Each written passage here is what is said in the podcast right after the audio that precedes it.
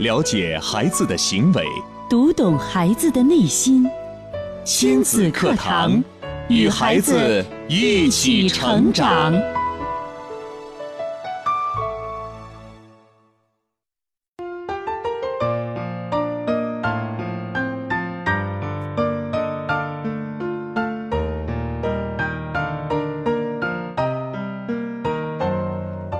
听亲子课堂，做智慧父母。欢迎收听以心理学为基础的专业亲子教育节目《亲子课堂》，我是主持人袁明阳。我是主持人郑华。亲子课堂今日关注：和儿子一起成长。主讲嘉宾：亲子课堂创始人、亲子教育专家迪兰老师、陆岩老师，以及迪兰老师的儿子汤义迪先生。欢迎关注收听。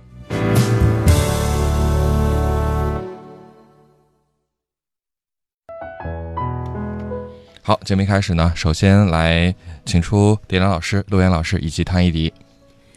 明阳好，郑华好，听众朋友大家好。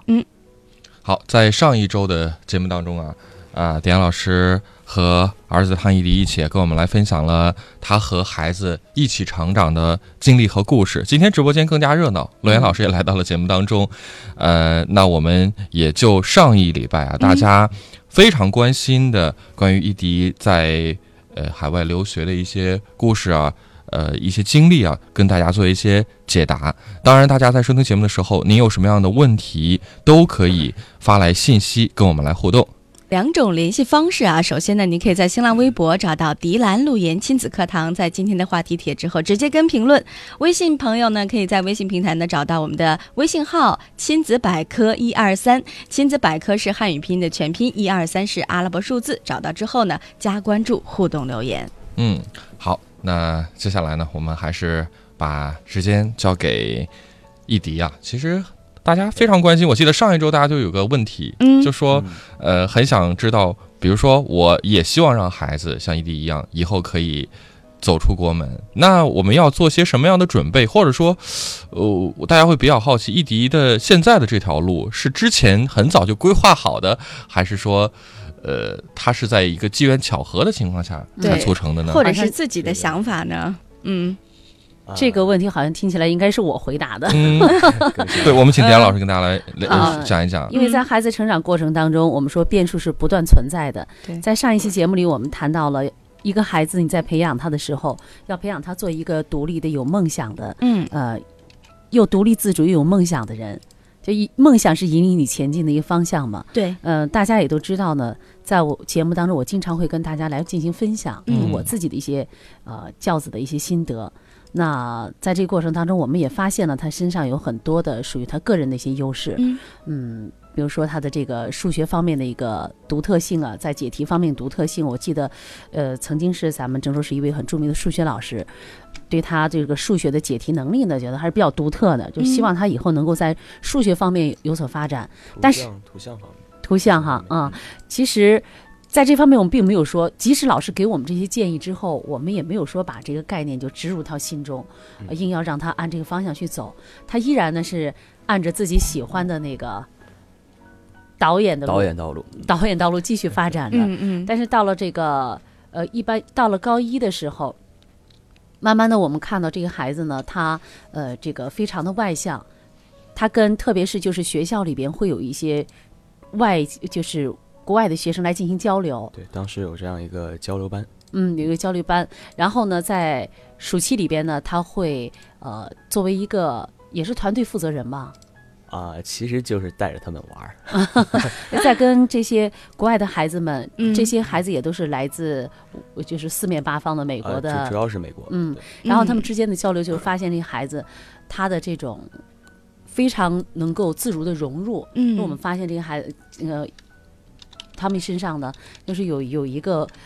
很外向，呃，很 open 的这种，有很开放的这种性格。嗯，特别是跟这些国外的孩子在一起交流的时候，他们很愿意与他进行沟通。嗯啊就是为人呃的这个沟通能力啊，这种对，交际因能为力主很要强是我这个人比较，呃，嗯就是胆子相对大一些吧，我跟他们比较敢说，那你觉得为什么你的胆子会比较大呢？就呃，喜应欢该跟别人接是触，呃应该是受我妈妈这种外向性格的影响，熏陶， 骨子里都带着哈。谢谢儿子。啊 嗯，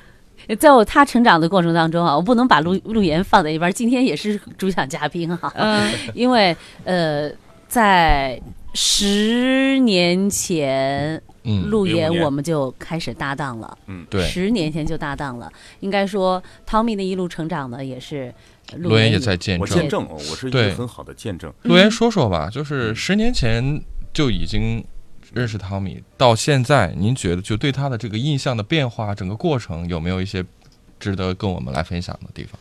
呃，零五年的时候，汤米还是一个六年级的孩子，我们都六见过年他级，啊，好像见过他一面啊，在我办都公室忘，了。很可爱。呃，嗯，然后之后我还看过一个汤米小时候的视频，嗯啊，那个时候胖乎乎的，特别可爱啊。呃，那么开始有印象的时候呢，其实也是这个通过迪兰老师，嗯因为迪兰老师有一个非常大的特点啊，嗯当他提到他儿子的时候，嗯，那种自信，那种眉飞色舞，那种眉开洋眼洋笑，得意啊， 嗯，是任何一个人你也无法把他按住的这个词用的按住的，啊，就是嗯你你我跟我们老同事可能大家都知道，嗯说迪兰老师说起他儿子啊，嗯那真的是眉飞滔色眉舞，滔飞不色舞绝 那是说不完的 对，啊，嗯那是非常比他平时讲讲讲故事、呃讲段子那个还要精彩。哎呀，是的，所嗯以这这个个我是什么们呢？教育这件事情啊，你看我们做了这么多年的节目，嗯给他提炼了很多的理论，但提炼出来的理论啊，你再去用的时候，还要看看你是一个什么样的人呢？就是每个人拿过来这个数据到自己身上是不一样的。嗯，嗯很多人说，诶，我的企业成功了，嗯哎，我的企业成功了。那我拿着这个企业成功的这个样本去做我的我的企业，拿着马云的我来做我的，我能做成功吗？不一定，嗯，我我们就知道很多人看名人传记成功学，到最后他也未必能真的成功，因为在成功的这条路上，他所遇到的问题是非常非常多的，就很具体啊。，它是一种混沌的概念嗯，。所以呢，我想接着陆岩的话来说哈，这基本上呢， 只要陆岩我们俩一上节目，第三方嘉宾没什 不么 是没什么。我跟田老汤我们姆俩一先上生节现在目很迷茫就是，什么时候让我说？他他是这样的，就是任何嗯一个、呃例子，任何一个孩子成长的路径，他一定离不开。他的家庭，嗯所以我们就看到，就是我们看到一片树叶的时候，你一定会想到有阳光、有雨露、嗯有水分哈，嗯呃，一定呢会有它背后的这个肥沃的土壤。对它不单单仅仅是一片树叶，是的就，像刚才两位哈，明阳和振华提到的，就是当时汤米呢，他选择了这条路，他选择了这条路，我们也是跟他一起，他确实是在跟这些呃学生的这种交往过程当中，他慢慢的就是生发起来了，嗯哎，去国外学习的这个、嗯这个意意愿，然后我们进行。进行交流，我们也征求他的意见，他也会跟我们进行探讨。就像上我们上期节目有提到这个问题嘛，嗯当时说就是导演路，我觉得导演这个更适合作为我的电影这方面，更适合作为我的兴趣爱好，而不是真的以它为事业。嗯，我觉得就是做一些比较能积累财富的东西，积然累后财富的才可以去嗯让我去满足我这个兴趣爱好。 嗯，这就是一个理性慢慢梳理的过程。是的，就是所有嗯孩子的梦想，他未必都是一定能够实现的，他会在有梦想的这条路径当中，慢慢的剥离出来，他该知道。如何去实现这个梦想？嗯哪一些是属于他生命当中的安身立命之本？嗯哪些是属于他精神层次的一种需求？你看，一个妈妈能够谈孩子的梦想，这本身就很难得的一件事情。刚才说到了成功啊，其实每个人的成功不能拿此刻的成功作为标准。比如说，今天你一听节目了，说：“哎呦，汤一迪都出国了，那我的孩子怎么什么时候能出国呢？他怎么出国？汤一迪都有一个电影的梦想，那我的孩子的梦想是什么呢？”你看啊，如果说评价一个人在此刻的这个成功的标准，比方说他是，呃，这个呃，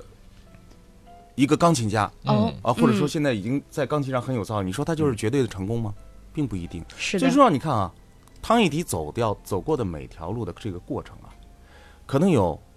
走一走，比如说电影走一走又回来的这个过程，嗯看似好像在那个点儿嗯，没有成功，看似在一个点上成功了，其实他一路走来这条不路，，这个不能界定为他成功与否。对，我觉得他这样说，他这是他的兴趣，是并不是说我有了这个梦想我就必定要成功。他仅仅是我的兴，我觉得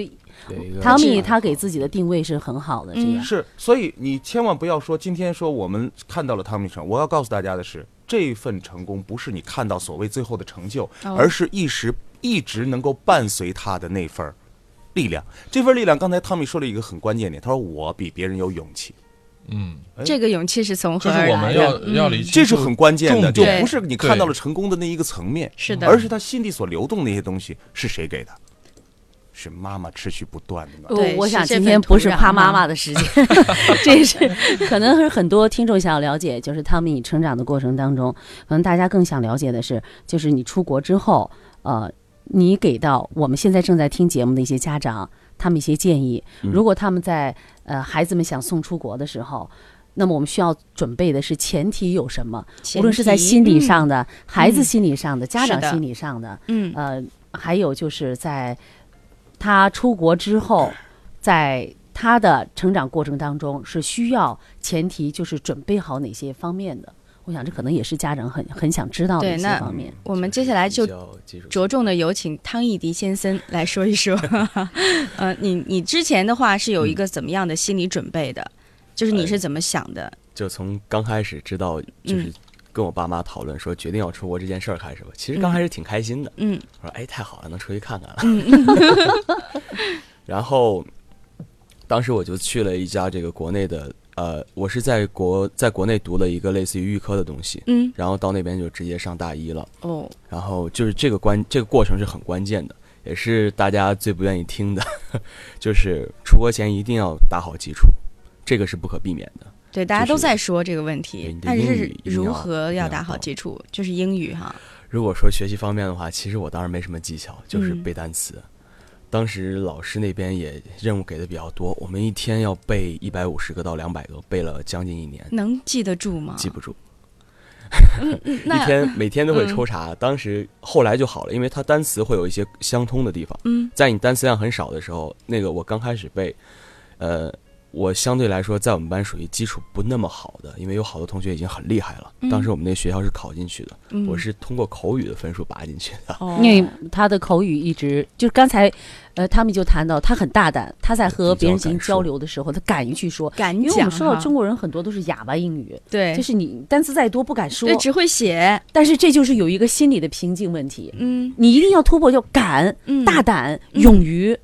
这很关键。当时你在跟这个外国的这学生交流 哈，这小伙伴交流的时候，嗯是你当时就是很大胆的，不管我讲的对与错，我只管去讲。是的，是不所以是说刚开始经常出现，我很开心说出来了，然后他们一脸迷茫，看不 听不懂。那在中学的时候嘛，啊，嗯， 对，后来就是因为有有这样的经历，我之前也去参加过疯狂英语，嗯然后也上过一些就是这种不是那么针对学习的，就一些对这这算呃，是像那个假期，呃，这个像，呃，它不是培训类的，不是也不是说，培训类的也不是就就是咱我平不是常为了考级，不是为了考证，就是纯粹是嗯很旅游很性质很对 happy 旅游的是性质不是一很直觉得有就是比如说在，因为我们知道要要走出国门，肯定语言关要过。你觉得是在学语言上最重要的，凭你的经验跟大家分享一下是什么？首先单词量要够，然后要敢说，你刚刚单词量要讲就是够，其实嗯单词量在一些培训机构里老师要求到了，但是你其实也没记住。那你啊的我捷径，我你的途记径是住什了，么？记住了。其实我到我只都记住不可能都记全部住，天气三百就是这个还是对必200必须的， 200是吧？我刚才听到但一是个没关不键可点，避就免是的到后期的话，你会你会发现，其实它都是好融背会的贯通的，是的吧？的就是到后期就会好背一些。就是回哦到回到语言的最初的基本功用，就是我们以以交流为目的，那我们最终还回到交流上。交流上就还是这两点，还是嗯第一你要有勇气去说，嗯，当然你这是说大了胆说的都是错的也不行啊，你还是需要一定的基础的这个嗯单词量的。对，嗯，这个基础一定要打好，因为我有好多同学，就是他能他能考出那个分，因为中国人中国学生考试很厉害，对，真的很厉害。嗯可是到了那边之后就不是这样了，在国外那边他不是说你的你能否毕业完全是取决于一次期末考试、一次笔试，它不是的，它中间会有很多你要做演讲，你要跟老师交交流，平常的这个分数，然后你要写报告，嗯，要考试，还要其实很多分数是语言上的。你你要去展示一些东西，就像咱们说做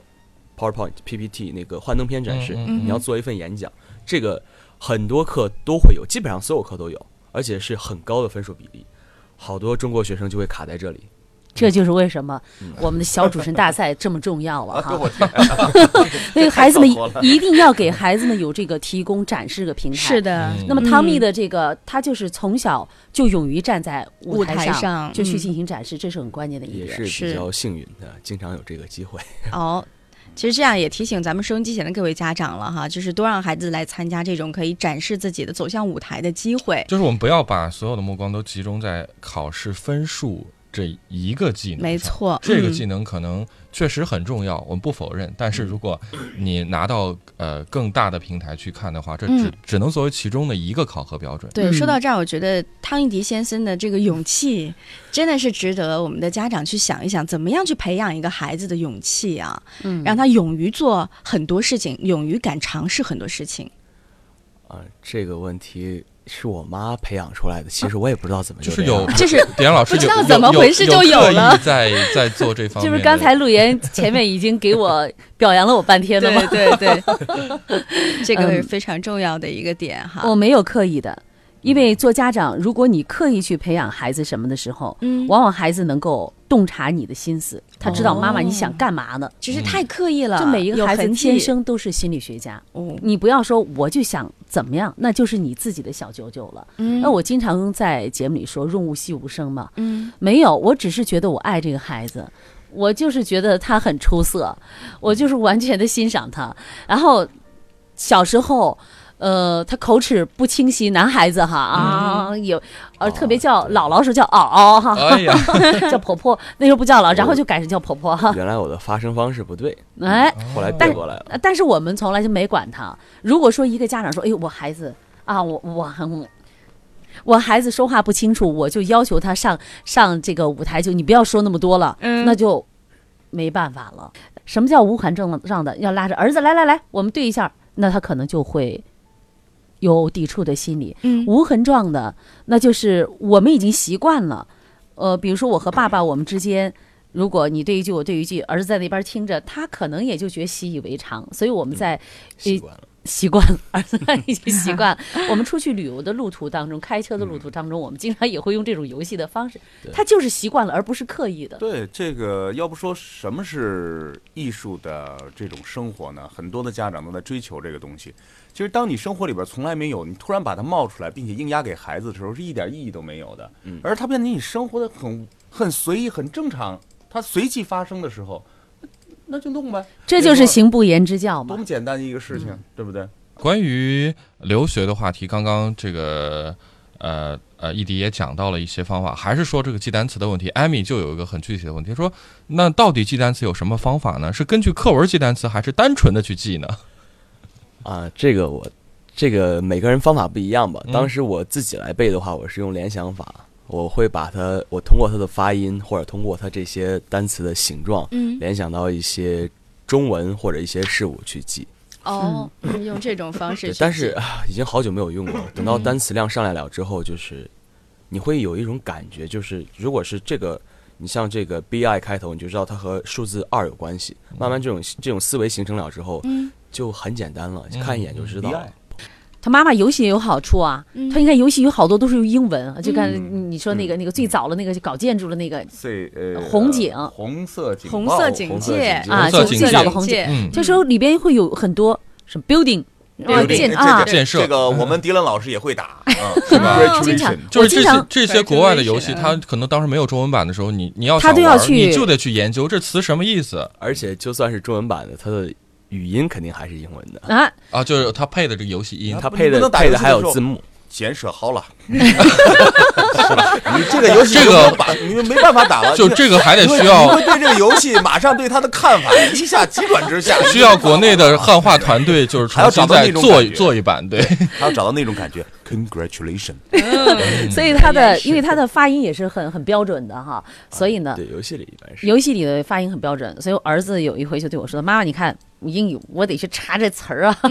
它是什么意思？” 他无意当中他也积累了，哦所以万事皆好呢。嗯即使孩子在玩游戏的时候呢，他也会在其中来积累到。你不要认为你你从一开始就反对孩子去玩游戏的话，你就会建立起来一个鸿沟，来跟孩子站在了对立面。是的，而你要是看到这当中还有积极的一面，让儿子玩游戏，你就会说，哎，儿子，这里还有英语呢，嗯，这啥意思啊？他告诉你，简舍简舍， 你看你也知道了一个英英文单词。嗯当然了，我们说契约化的管理。规定性的还是需要的，嗯那么就要前你要前期来做好准备，嗯这都是我们说要孩子玩游戏的时候多长时间，你要跟他进行一个沟通，契约化去签订有承诺，是，嗯这是呃妈妈需要做的。那孩子呢？我想可能更多的家长也会比较关心，比如说到了国外之后，那边的生活包括学习的环境，跟国内肯定有很大的不同。一迪嗯就是自己以自己亲身的经历，你有什么样的一些经验可以跟大家来分享的？对，这一点就是，其实中国留学生出国来说，最大的挑战并非是学习，而嗯是在那边的一个人的生活。生活哦问题。对，毕竟你一个人出去了，衣食住行都要靠你自己。对，我我听说好像呃，国外不像在国内，就是你要真的，比如说不会做饭什么的没关系，饭店啊随便去就很方便。在那边好像就一件看似非常容易解决的问题，反倒成了很大的难题，是吗？对，一定要学会用厨房，不然就你是要饿不肚子做的话，你去去找饭馆去吃饭是不太现实的。呃，首先贵不贵，咱们先不提，就是钱都不是问题的情况下，你都找不到。都找不 着。都找不哦到，是找不到中餐厅，呃，还能是也不是找不到了，因为嗯那边我因为我我在澳洲嘛，美国我不太清楚。就嗯澳洲来讲的话，居民区和它分得很清楚的，商业区就是商业区，居民区就是居民区。嗯每个每一很大一片居民区会有那么一小块这样一个类似于集贸中心的，哦这里才有吃的。哦，如果你不会做饭又不会开车，那你真的要饿肚子了。 哇，刚开始我就是通过厨艺来交朋友，对，你 想你想想，这也是一个很好的切入点对嗯啊。对对很多家长都说，孩子，你就好好学习，你啥都不用干，嗯你吃啥我给你做啥。结果好，我我就给你送出国外了，你你就好好学习就行了。结果出去有什么都不会，想交朋友，哎，我有钱呀，有钱有什么用？我们现在就饿，我们想要一顿 丰盛的美餐。 哎，那我还有个问题， 在哎国外有我们中国这些调料吗？啊、能买到，能买到都。有现在都对有，，但是你要跑唐人街去买，嗯，当妈妈们，你信任你的孩子的时候，孩子这一定会反馈给你的，他就会成为那样一个人，对一个值得你信赖的人。所以妈妈们总是说：“你怎么可能？你对，给谁你吹？如果他给我吹牛的时候， 吹啥 了？就你这水平，几斤几两我会不知道？你对少来吧，你好好给我看看书去吧。嗯。”完了不，相信还是好事儿，最怕是孩子说完之后，他在抽釜底抽薪，说孩子你这可能吗？嗯你啥事儿都办不成啊！最后又把他的问嗯题挑了一大堆。那你想想，学习刚才去吧，别给我说这其实了。刚才这个情境的时候，我就想到，在收音机前可能有很多的一些孩子或者已经为人父母的一些人啊，呃，我们的朋友会想到呀，我曾经我的父母是怎么对我的，嗯真的是，这就这一点的觉悟，可能很多家长现在还做不到。就是觉悟到了还是第一步，你觉悟之后该怎么就做？我就觉得他说的对的，你还是重蹈覆辙吗我就觉得孩子好我就其觉实得还相信孩子的每一个语言，嗯，每一个做法。啊，嗯真是，呃，在这一点上，我希望爸爸妈妈们都能做到这一点，嗯完全的信赖的信赖到孩子。嗯因为什么？人性都是向善的，嗯人性都是一样，都喜欢跟信任自己的人在一起。当你信任到孩子的时候，孩子就不会做出任何出格的事情，嗯，他一定会有自己的底线。嗯他就知道是妈他在妈妈、爸爸心中是一个什么样的孩子，他哦不允许自己就是去触那个雷区的。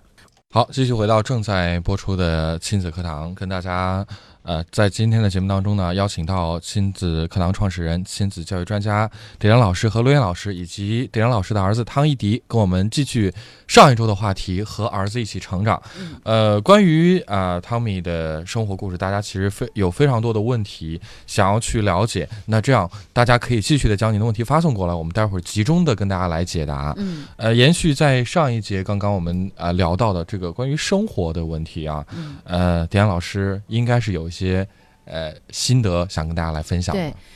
就像咱们在亲子课堂里谈到的，生活呢就是一个万花筒。嗯，它本来就应该呈现的是五光十色的状态。嗯生活就是美好的，你只有把这种美好的心锚种植在孩子的内心，那么他在自己成长的过程当中，他才觉得成长是快乐的。嗯因为人生不单单只是学习，虽然说是学习是一个很重要的部分，嗯，但它不单单是学习。那我跟儿子在一起的生活，我更享受的是跟他在一起快乐，在一起出去旅游，在一起吃饭，在一起 happy，在一起在一起的感觉。人，在而不一是起嗯说他的的学感习觉成绩对我的感觉。如果你仅仅只盯到了学习的一个点，你人生的意义、人生一路的风景，你都已经。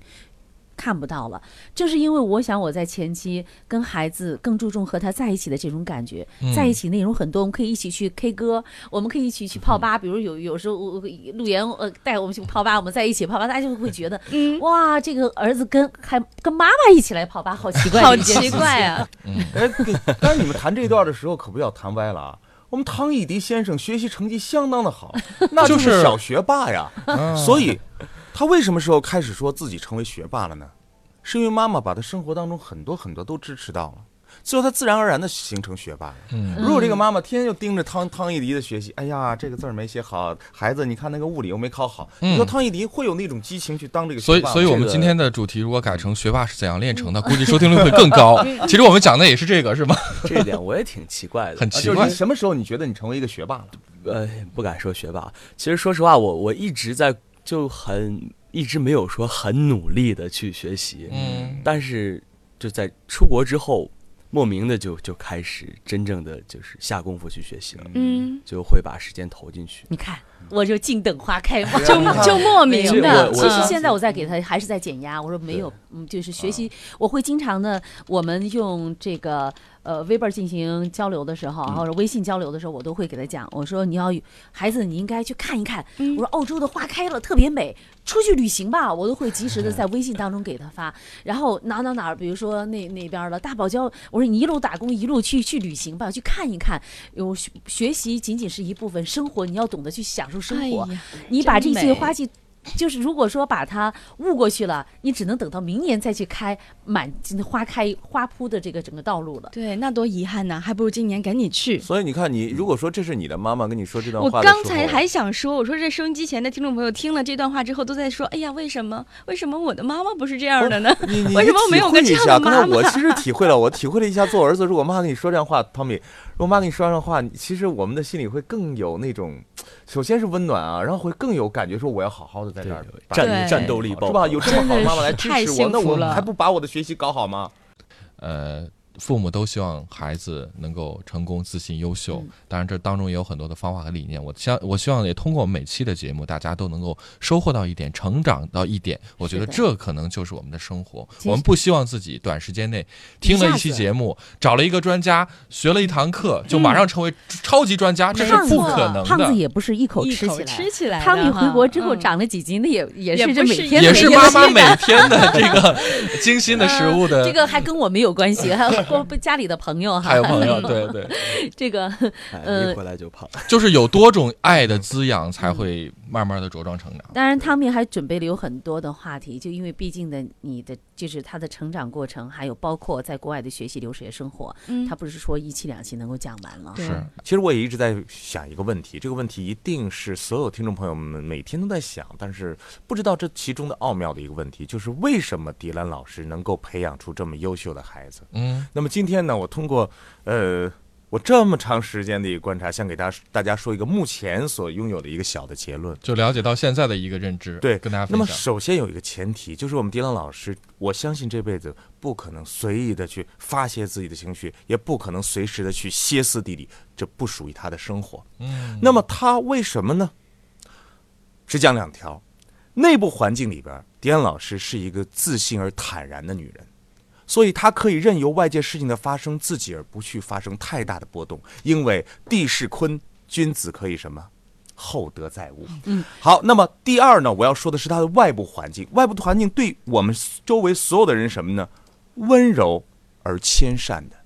他的那份温柔，我们是说，包括我们的同事，包括我们的朋友都能感受到。而他的那份谦善，他可以把所有的事情都迁移在善解上。已经了解到我们节目的真谛了，那您一定不能错过明天和我们一起享受生活的机会。明天不见不散。